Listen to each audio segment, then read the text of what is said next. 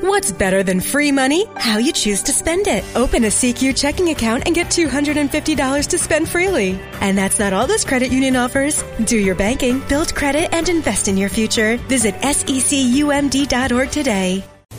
Bueno, nos acompaña a esta hora el señor alcalde Jaime Pumarejo. Alcalde, buenos días, ¿cómo está? Muy buenos días, Gustavo. Ojalá estuviéramos mejor porque sentimos una situación dura que afronta todo el Caribe colombiano y que tiene angustiadas a las familias barranquilleras, pero a todas las familias del Caribe.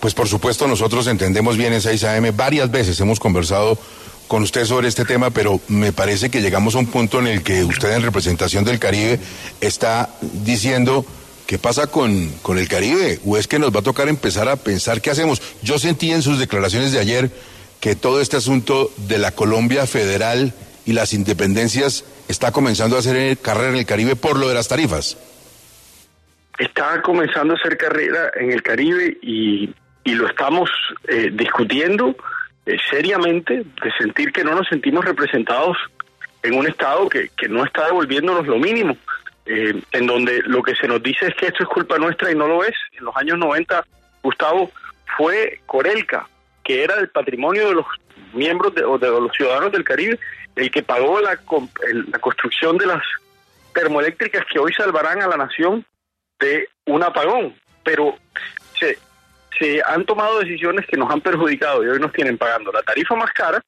y con el peor servicio y sin poder autodeterminarnos. Entonces, que nos entreguen nuestros impuestos y nosotros veremos cómo manejamos las cosas, pero estamos en el peor de los mundos, sin plata, porque se va para el gobierno nacional y nunca vuelve de la manera como debe volver.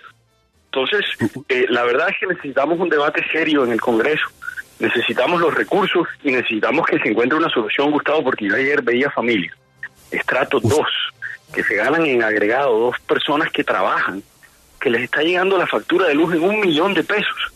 Tienen que escoger literalmente si mandan a su hijo a la universidad o si pagan la factura de la luz. Veo familias angustiadas, Gustavo, que tienen la capacidad de pago y de compra de una familia estrato medio en Colombia, en donde se están cayendo en su factura de luz y la angustia de estas familias que pagan una hipoteca, que, que llevan 20 años trabajando y sacando a su familia adelante, hoy eh, sintiendo que los está sobrepasando esta situación y no es justo.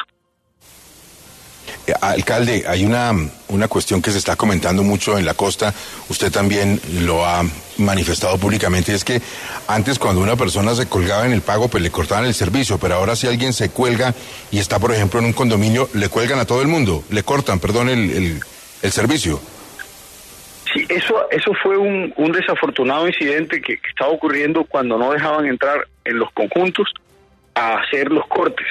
Nosotros le hemos dicho a la empresa y a través de la personería también que nosotros podemos con la policía acompañar a que se hagan los cortes necesarios porque es, es un servicio que se presta desafortunadamente eh, la no regulación oportuna está causando estos estos eventos donde ponen a la, a la empresa en contra de los usuarios y a los usuarios en contra de la empresa por el sentido de, de, de sentirse desamparados, pero la solución debe venir del Estado. Entonces, le hemos dicho a la empresa que, nos, que no vamos a permitir eso y que más bien logremos hacer un proceso porque nos parece arbitrario y ellos han accedido a hacerlo. Entonces debo reconocer que en ese sentido tan siquiera eh, estamos teniendo una respuesta positiva, pero esa no es la solución de fondo, porque se van a seguir presentando cortes con familias que quisieran poder pagar.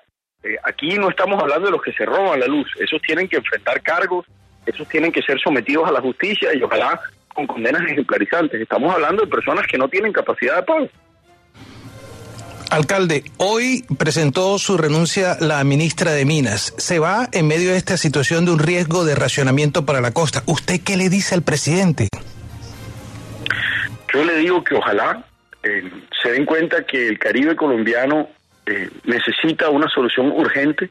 Somos 11.6 millones de colombianos. La situación no cuesta mucho dinero, estamos hablando de 2 billones de pesos por cuatro años, 8 billones de pesos en total para arreglar la situación de 11.6 billones de pesos.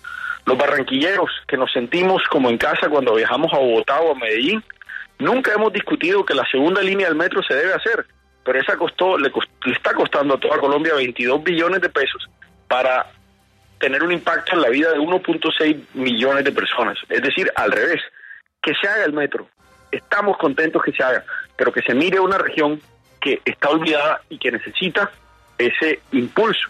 Y también le diría, en lo último, que no tiene nada que ver con esta situación, que el Caribe colombiano tiene reservas probadas de gas mayores aún que los últimos descubrimientos de, 30 o 40 años de Colombia. Podríamos aumentar nuestra frontera energética en 40 años con los descubrimientos recientes costa afuera.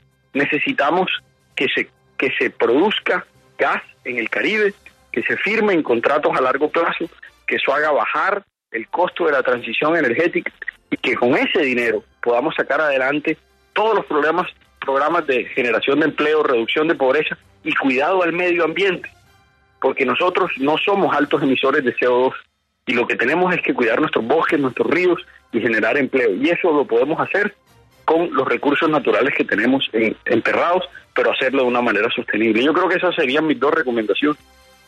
Sí, alcalde, una de las cosas que también, un poco sumado a la pregunta de Martín, pues tendrían que pasar en próximos días, ojalá, es que por fin se nombre a un viceministro de Energía, que es el encargado de muchas de estas cosas, en propiedad, porque la persona que está, pues está desde que se fue la viceministra Belitza Ruiz hace pues casi seis meses. ¿Esa interinidad a ustedes les ha, les ha preocupado o ha significado algún tipo de demora en la comunicación con el gobierno o la han sentido fluida? Creo que hay, hay desafortunadamente una, una una necesidad de tener mayor rigor técnico.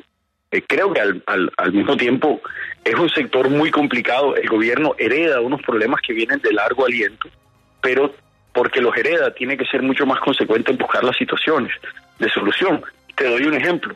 Llevamos un año listos en, el, en Barranquilla para construir, en conjunto con una empresa danesa, una, eh, una, un parque eólico costa afuera de 350 megas conectarlo directamente al sistema interconectado de Barranquilla sin necesidad de construir una línea colectora y de esa manera hacer una inversión de más de un billón de dólares, agregar 350 megavatios al sistema en primera instancia porque queremos llegar a los mil megas y solucionar una buena parte de los problemas de, digamos, de, de, de tensión en las redes y al mismo tiempo de acercar la generación a, las, a los centros de consumo. Estamos listos, necesitamos un permiso, llevamos un año esperándolo.